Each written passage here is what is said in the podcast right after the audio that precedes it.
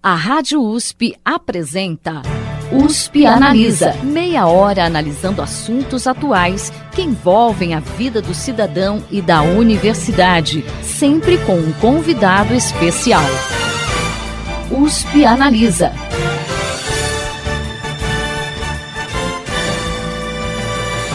Duas pesquisas da USP Ribeirão Preto, em parceria com universidades da Europa e da América Latina, estão verificando as consequências psicológicas da pandemia de Covid-19 e do isolamento social na vida da população.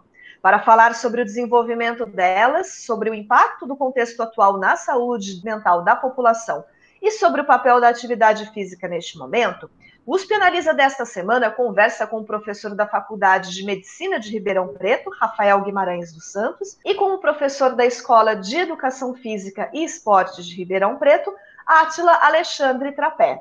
Professores, sejam muito bem-vindos à USP Analisa. Muito obrigado pelo convite. É um prazer poder fazer parte do programa, compartilhar um pouco do conhecimento que a gente vem construindo na Escola de Educação Física e, de alguma forma, oferecer algum apoio, algum suporte para a sociedade nesse momento ainda tão difícil que estamos enfrentando. Também agradeço o convite, Thais. É um prazer estar aqui com vocês. Professores, em geral, que consequências uma situação de crise sanitária e de isolamento social, como essa que estamos vivendo, pode ocasionar na saúde mental das pessoas? Bem, eu acredito que é, os, os danos que estão acontecendo agora, a gente precisa pensar, é, visualizar, né, ter a perspectiva do futuro de que as coisas elas vão melhorar e que é muito importante a gente ter é, a população numa situação de saúde adequada para poder retomar a vida.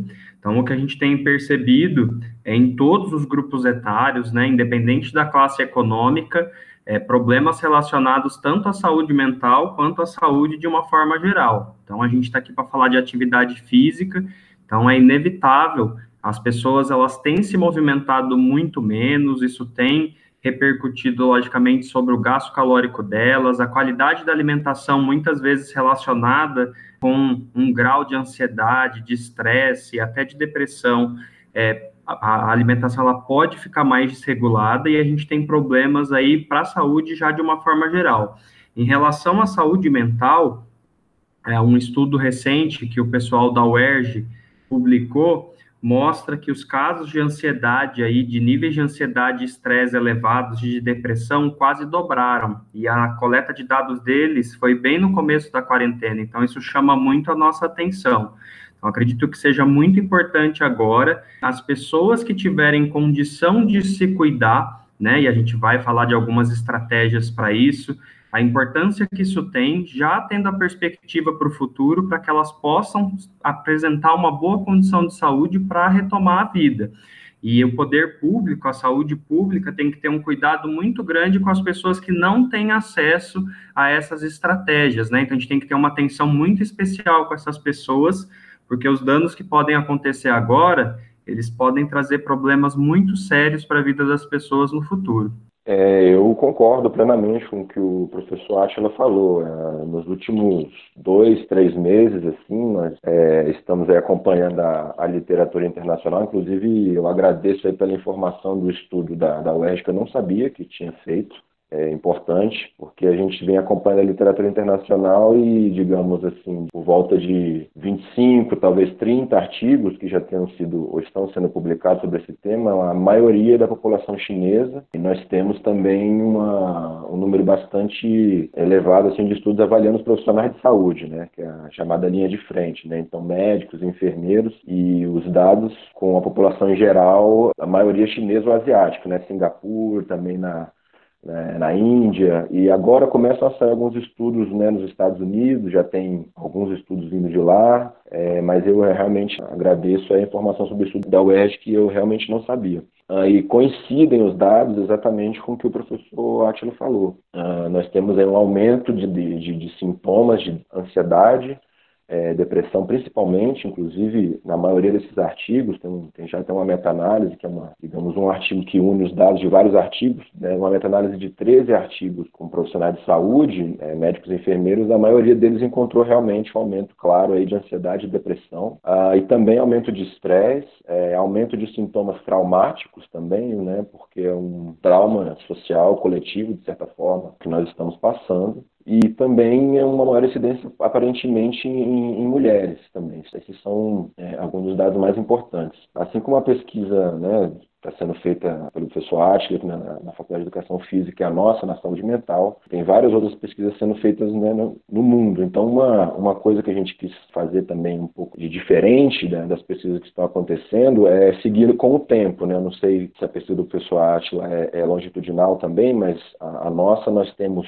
é, o momento presente, né, que os dados estão sendo analisados hoje, inclusive, nesse momento, mas nós vamos coletar também dados três meses, seis meses depois das pessoas que preencheram esses questionários, né, para a gente saber não só como elas estavam no momento, digamos, mais intenso da pandemia, mas também ao longo do, dos meses à medida que, que as medidas de restrição social forem relaxando, né, ficando um pouco mais maleáveis. Então, é, realmente é a, a preocupação é, dos profissionais de saúde mental é com o que está acontecendo não só agora, mas depois, né? Esse tipo de transtorno, né, de ansiedade, de depressão, além de momentos agudos de sofrimento, eles normalmente são situações que demandam uma atitude mais prolongada com essas pessoas, né? Então é uma, realmente uma preocupação é, a questão da saúde mental da população, né, não só brasileira, mas mundial a, após a pandemia. Professor Rafael citou a questão das mulheres. Eu ia perguntar se existe um público específico que pode sofrer mais com essa situação. Se tem um perfil né, de público específico. É, em relação ao público específico, acho que o professor Rafael já destacou bem. Então, esses estudos que a gente tem observado, que vinham sendo publicados em outros países, e esse estudo que saiu agora no Brasil, e mesmo a breve análise descritiva que eu consegui fazer dos nossos dados, que a gente ainda está em fase de análise, a gente observa que as mulheres, elas realmente, elas têm apresentado níveis de ansiedade, de estresse e de depressão mais elevados. E esse estudo da UERJ, acho que até para os ouvintes que quiserem depois ter acesso a uma informação mais específica, é do professor Alberto Filgueiras. Ele publicou esse artigo na revista The Lancet, que é uma revista de bastante impacto, e é um artigo que traz essas primeiras associações no nosso país. Foi publicado recentemente Acho que por isso que o professor Rafael ainda não tinha tido acesso, mas é um artigo que já traz primeiras informações aí, e pelo que a gente tem observado dos nossos dados, é, nossos dados vão mais ou menos no mesmo caminho. Então, em relação a esse público, é, além das mulheres, o que o estudo apontou e o que a gente tem observado aí é, com o trabalho que a gente vem fazendo com os nossos dados é que as pessoas que continuam trabalhando né, principalmente profissionais de saúde, os entregadores, pessoal que trabalha em supermercado, têm apresentado esses níveis né, de ansiedade, de estresse e de depressão mais elevados do que as pessoas que ficam em casa. Então, essa necessidade de ter que sair para trabalhar, isso aumenta, isso abala a saúde mental das pessoas. Uma outra situação são as pessoas que têm idosos ou pessoas de grupo de risco dentro de casa, então fica um pouco também é aquele medo porque você está saindo, você está tendo contato com o ambiente externo e você tem alguém da sua família que você ama muito dentro de casa e acho que fica um pouco dessa preocupação. Eu acredito que, que essas são as situações aí que a gente tem observado um pouco mais e que o estudo tem apontado. Só que acho que vale ressaltar também as crianças. Então, a gente tem as crianças e os adolescentes que talvez tenham um nível de compreensão um pouco diferente do adulto, né? Então, o adulto, ele muitas vezes tem as dificuldades, ele também sofre muito com essa perda da rotina, mas a criança e o adolescente, passado tanto tempo, né, e a, e a, perda dessa rotina que eles tinham do contato na escola, e mesmo de poder sair, de ir para o parque, de fazer alguma coisa, muitas vezes o nível de compreensão acaba sendo um pouco pior. A gente, especificamente, tem um grupo de educação física para idosos lá na Escola de Educação Física, e a gente tem acompanhado de perto esse grupo, que é um outro grupo também que pode apresentar uma certa complicação, porque muitos deles vivem sozinhos, e aí, num momento como esse, eles estão sozinhos já há dois meses e meio, né?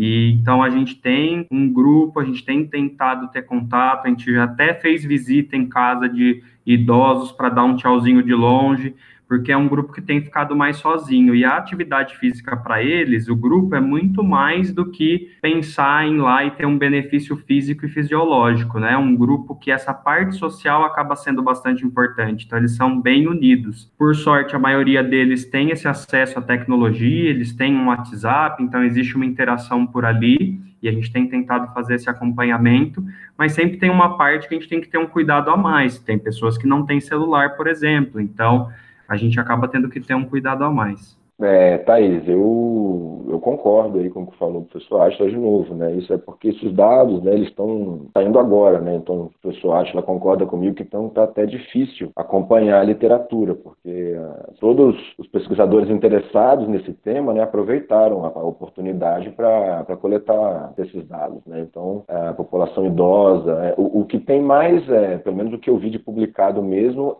é a questão dos profissionais de saúde da primeira linha, médicos e enfermeiros. Esses, é, os dados são bastante consistentes no sentido de que essa população é a que mais está sofrendo o impacto direto da pandemia, né? Inclusive, aqui no Brasil nós temos alguns, alguns serviços que estão sendo oferecidos de, de ajuda online à saúde mental desses profissionais, né? Eu tenho uma, uma aluna que é, que é enfermeira, que ela está trabalhando numa, numa UTI que atende pacientes com Covid e ela também presta serviço de, vamos dizer, escuta escuta terapêutica, vamos dizer assim, a outros enfermeiros, né? Então ela relata coisas bastante é, graves, assim, né? Não só em respeito à ansiedade aguda, né? Mas passando para depressão e às vezes até é, ideação né? suicida. Né? As questões são bastante graves em, em alguns casos. E inclusive, né? Aproveito a oportunidade para divulgar outra pesquisa que está acontecendo no momento também. É essa pesquisa do, do nosso programa de pós-graduação vai chamar Mental Vid, mental com as caixas, com as letras todas em maiúscula e Vid com as três letras em minúsculo, é, especificamente para os profissionais de saúde,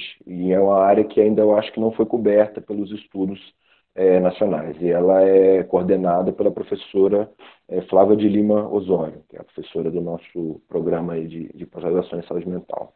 Bom, durante essa pandemia, uma das recomendações feitas por médicos e especialistas é que se pratique atividades físicas mesmo dentro de casa. É que efeitos essa prática pode ter na saúde mental das pessoas neste momento? Eu sei que o professor Atila mencionou um pouquinho dos benefícios para os idosos, né, da questão da interação social, mas nesse momento, né, dentro de casa, é, o que, que a gente pode falar de benefícios para o público em geral? Eu diria que agora a atividade física dentro de casa ela é essencial, né? Eu acho que assim, nos últimos anos a gente vem vendo o quanto o, a, a, ciência do esporte, né, a ciência da atividade física, ela vem crescendo, o quanto de informação a gente já tem estabelecida e vem batalhando para que as pessoas possam ter acesso a isso, né? A gente sabe que tem uma parcela da população que tem a condição de ter um acesso a um um tipo de atividade física no âmbito privado, ou ter acesso a algum parque, mas ao mesmo tempo a gente sabe que a situação socioeconômica é muito mais complexa e muitas vezes a gente tem uma série de barreiras para que as pessoas alcancem isso, então a gente já vem tentando discutir bastante isso na saúde pública e pensar nas estratégias para que é, ações possam ser feitas nesse sentido, mas agora pensando nesse momento em que a gente tem um vírus circulando, né? As pessoas têm um medo desse vírus uh, muito grande. E, e, ao mesmo tempo, essa situação de estar em casa, se movimentando menos, perdendo a rotina. Então, assim, pensar na atividade física é muito importante porque a gente vai poder trabalhar em dois aspectos. Então, a gente tem os benefícios físicos e fisiológicos, né? Então, primeiro, pensando nos diversos fatores de risco que, inclusive, passaram a ser até mais comentados durante a Covid-19. Então, se a gente pensar em hipertensão, em diabetes, você se movimentar, você está criando situações para ter benefícios diante desses quadros. E indo para um aspecto específico mais mental, a gente tem a liberação de endorfinas, a gente tem modulação de neurotransmissores, que muitas vezes estão desequilibrados em situações de ansiedade, de estresse, de depressão. Então, a gente tem esses benefícios fisiológicos que agem sobre a saúde mental e benefícios psicológicos mais diretos. Então, o fato da pessoa se distrair, né, um momento em que você vai fazer uma aula de dança, em que você vai fazer um exercício de força, vai buscar fazer algum tipo de atividade aeróbia e também a autoeficácia. Então, se você pensar em completar uma tarefa, né? Acho que você se disponibilizar a fazer alguma coisa, de uma certa forma se desafiar e completar uma tarefa, isso também faz muito bem. Então, pode ser considerado um benefício fisiológico, um psicológico, né? E a gente tem uma série de disponibilidades aí de, de atividades físicas, então a gente tem canais no YouTube, a gente tem perfis no Instagram, no Facebook, as redes sociais têm circulado bastante coisa. A própria Prefeitura de Ribeirão Preto, ela tá com um canal no Facebook da Secretaria de Esportes, está tendo aula ao vivo. E aí a única ressalva que eu queria fazer nesse sentido é para que as pessoas sim se movimentem, busquem se movimentar, mas que tenham cautela. Não é o momento de você se colocar numa situação que você nunca se colocou. Então, se você vai praticar essa atividade física, busca um cuidado, busca uma segurança, busca avaliar a aula que você está assistindo, a orientação que você está buscando. Tenta começar de uma maneira mais sutil, fazer uma progressão leve. Não é o momento de ter muitos ganhos, de se colocar em uma situação de estresse muito intenso com exercício né? Tenta ter cuidado. Muitas vezes a aula que você está vendo é direcionada para um público que já tem um certo nível de atividade física que você não tem. Então, essa cautela é muito importante. Buscar as informações sempre nos locais mais seguros. E quem puder, logicamente, eu acho que é o momento de auxiliar uma área que está sofrendo muito com isolamento social, que é a educação física, se solidarizar com a academia do seu bairro, com o estúdio de pilates, com box de crossfit, o que seja. Se você já treinava, o pessoal está fazendo esquema de videoaula, está tentando se adaptar a essa nova situação, então quem puder é, auxiliar, além de buscar um treino mais adequado e seguro para si, vai estar tá dando um auxílio para uma área que foi bastante prejudicada aí é, com esse isolamento social. Eu só queria complementar que é, eu tenho, né, nós temos colaboradores e tem amigos pessoais que estão na Europa, né, em países como Espanha e Portugal, e é, eu realmente acho importante a gente valorizar a liberdade que a gente tem aqui de certa forma, né, andar na rua, mesmo que de máscara, porque nesses países as pessoas mal podiam sair de casa, né, então não, não podia nem caminhar na rua para fazer uma corrida, é, coisas que eu constantemente tenho visto aqui em Ribeirão, né, as pessoas estão caminhando, estão muitas pessoas pessoas correndo. Então, eu acho isso muito importante é, continuar a ser valorizado, como o professor Atila estava falando. E eu reforço aí o, a ideia de colaborar com essa área da, da nossa sociedade que, que, sofreu com o impacto também da pandemia, impacto econômico, né? E eu mesmo estou fazendo aula de capoeira né, online, né? Eu, eu mesmo tive que me adaptar de maneira forçada a dar aulas online também na Augusta. Eu não tinha dado aula online dessa maneira antes. É, várias pessoas tiveram que ficar mais criativas aí nesse, nesse momento e coisas novas, né, estão aparecendo, né? É bacana esse seu comentário, professor Rafael. A gente também está aprendendo a se reinventar aqui no Penaliza, né? gravando a, a distância pela primeira vez. A gente sempre gostou muito do contato físico, né, com os nossos entrevistados, mas agora nessa pandemia a gente está tendo que se reinventar também, assim como todo mundo.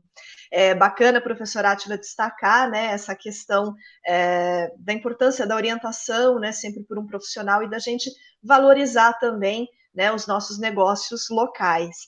Ah, falando um pouquinho agora sobre as pesquisas de vocês, Professor Rafael, você está envolvido em uma pesquisa em parceria com duas universidades espanholas, né, como o senhor já mencionou aí no começo, para investigar esse impacto psicológico da crise da Covid-19 e os efeitos das medidas de confinamento entre a população. É, desde o final de abril, se não me engano, vocês estão aplicando um questionário né, para verificar essas questões. Queria que o senhor falasse para a gente um pouquinho como que foi desenvolvido o conteúdo desse questionário e qual que é o perfil, mais ou menos, do público a quem ele está sendo enviado, tanto aqui no Brasil, né, quanto em outros países. A ideia original do, desse projeto, ela veio da Fundação ICERS, que é, seria International Center for Ethnobotanical Education, Research and Service. Seria mais ou menos uma instituição que trabalha, uma tradução livre, assim, que com conhecimento de etnobotânica, a sua aplicação, né, estudo. A etnobotânica é uma parte da, da biologia biologia, da botânica, que estuda a relação dos homens com as plantas, né, dos seres humanos com, com as plantas, seja para construir uma casa, usar como remédio ou usar como uma ferramenta ritual, por exemplo, no caso, por exemplo, de uma substância que a gente pesquisa bastante aqui né, no, no nosso programa, que é a ayahuasca, né, o chá do santo daime. Uh, então, uh, a pesquisa saiu de lá, a ideia e né, nós trabalhamos em colaboração com o professor José Carlos Bolso, que ele também orienta, é orientador do nosso programa lá da Espanha, e com outros professores da Universidade de Madrid e também da Universidade de Tarragona, todas na Espanha. Então, a, a, ideia foi ampliar né, a, a coleta não só para um, um, um, país, mas um estudo transcultural, né, abrangendo várias culturas, e ele vai ser longitudinal. Então, isso quer dizer que ele tem um momento de coleta que terminou no dia 17 de maio, e depois essas pessoas vão, uh, nós vamos entrar em contato com elas para elas responderem mesmo, os mesmos questionários três meses depois e seis meses depois. Ou seja, nós queremos saber o que acontece não só no momento mais intenso da, digamos, do isolamento social, mas ao longo do tempo. Um diferencial também, além dessa parte transcultural, né? Então nós temos até o momento, por exemplo, praticamente 3 mil pessoas já, já preencheram os questionários. Nós temos aí aproximadamente 650 brasileiros, 22% da amostra são brasileiros, a maioria são espanhóis, nós temos provavelmente 1.200 espanhóis, são 40% da amostra. Depois nós temos também portugueses e ingleses e pessoas dos Estados Unidos também. É uma amostra bastante heterogênea do ponto de vista cultural e de língua. Né? O questionário foi difundido em português, espanhol e inglês. E uma, uma diferença também do nosso estudo é que nós aplicamos é, alguns questionários, fizemos algumas perguntas que a maioria dos estudos publicados até o momento não fizeram. Então, além de ansiedade, depressão, estresse, sintomas associados ao trauma, nós também fizemos perguntas que alguns, alguns estudos já fizeram isso, que a gente chama em inglês de coping strategy. Né? Seriam uma estratégia de, de enfrentamento, de adaptação que, né, para situações de estresse em geral. Então, o que, que essas pessoas estão fazendo para se adaptar a essa situação? Situação. Né? Então, elas estão, por exemplo, né, fazendo mais esportes, elas estão se comunicando mais com pessoas através de mídias sociais, de WhatsApp, de outros programas assim, de aplicativos, elas estão fazendo mais práticas, por exemplo, como yoga ou práticas espirituais, as pessoas estão rezando mais, fazendo mais preces, e aí uma série de perguntas que ainda não foram feitas, então nós também focamos em uso de drogas, né? Então, ah, uma coisa que ainda não apareceu, então as pessoas, a gente já sabe até pelos comentários, às vezes de brincadeira de amigos, que as pessoas estão bebendo mais porque estão mais em casa. Então, será que essas pessoas estão fumando mais maconha? Será que elas estão usando mais cocaína? E Será que isso está piorando ajudando a saúde dessas pessoas? Então, uma, como eu estava comentando, né, o nosso grupo de pesquisa ele é, é, referência não só nacional e mundial, mas em pesquisa de, de canabinoides, né, os derivados da, da cannabis, ou a maconha, como especialmente o canabidiol, e também no, na pesquisa da ayahuasca, né, um psicodélico, um alucinógeno de origem vegetal, que é utilizado ritualmente no nosso país, tem algumas décadas já. É, nós temos, por exemplo, uma amostra de mais de 600 pessoas que usaram a ayahuasca nesse período. Então, temos 20 20% da nossa amostra, de quase 3 mil pessoas que usaram a nesse período e é, nós suspeitamos, é, pela publicação de outros dados com outras substâncias similares, mas né, por, por, grupos nos Estados Unidos, na Europa, que substâncias como alguns canabinoides, eles têm um efeito ansiolítico antidepressivo. Né? Eu quero deixar claro aqui que eu não quero de maneira a entender que as pessoas se automediquem com essas substâncias, mas as pessoas fazem isso. Né? Então nós queremos saber se as pessoas que estão usando essas substâncias, se elas estão se adaptando melhor à situação, por exemplo, elas estão tendo uh, menos depressão e ansiedade durante a pandemia. Então, uh, os dados como a pesquisa do professor Atila ainda estão sendo analisados, né? então a gente acha que nas próximas semanas ah, o artigo já vai estar pronto para ser submetido e talvez né, nos próximos dois meses aí a gente já tenha um, ah, um primeiro artigo publicado. Isso você está falando mais dos dados aqui no Brasil, né? Que vocês ainda não têm um resultado muito conclusivo. Já tem algum é, resultado em relação a outros países? A gente consegue, com análise preliminar dos dados, ver alguma diferença né, no, no comportamento, nas consequências psicológicas que a pandemia trouxe para cada público? Na nossa pesquisa ainda não. Nós não temos ainda nenhum, nenhum dado analisado. Então, eu estou tão curioso quanto você para saber essa, essa resposta. Mas no momento a gente só tem os números, ah, alguns números gerais, mas ah, os dados, ah, a parte estatística vai ser feita ao longo dessa semana. Perfeito, professor. E que tipo de interferências essa pesquisa vai permitir para amenizar é, os efeitos psicológicos da pandemia e do isolamento social na população, ou que outros tipos de interferências né, essa pesquisa vai permitir? A ideia original por trás disso tudo é entender o que acontece para poder ajudar as pessoas e, inclusive, pensar em prevenção em, em futuras situações, digamos, de estresse uh, coletivo, né? Então, nós queremos aprender o que tá, sobre o que está acontecendo, né? Então, a gente já sabe, é, que, por tudo que a gente tem falado até agora, que a saúde mental das pessoas né, está pior ou, ou, de uma parcela das pessoas está, está pior, nós precisamos aí, a partir desses dados, pensar, é, como o professor Atila estava falando, em questões de manejo, de tratamento, de abordagem para para essa população. Então, a ideia de tudo isso é, é aprender. Será que essas pessoas vão precisar, é, por exemplo, mais programas de educação física, programas de mais lazer, coisas que elas talvez é, tenham perdido contato, né? Como é que vai ficar a questão de, de saúde mental, ansiedade, depressão, mais serviços de, de né, psicologia, psicoterapia. Inclusive, um, uma coisa que já está acontecendo, que é bem interessante, é que tem, tem vários serviços ah, de psicoterapia gratuitos sendo oferecidos online para as pessoas. Né? Então, eu conheço vários colegas ou que já pediram ajuda ou que inclusive trabalham oferecendo ajuda de saúde mental de graça para pessoas né, no nosso país. Eu imagino que fora daqui também. É uma situação que a gente está conhecendo para poder agir depois. É bacana, professor, esse aspecto da, da telemedicina, né, da introdução do uso da telemedicina é bem importante. Depois, mais para frente, inclusive, a gente vai a ah, fazer um USP analisa específico sobre esse tema, que é bem, bem importante para a gente falar.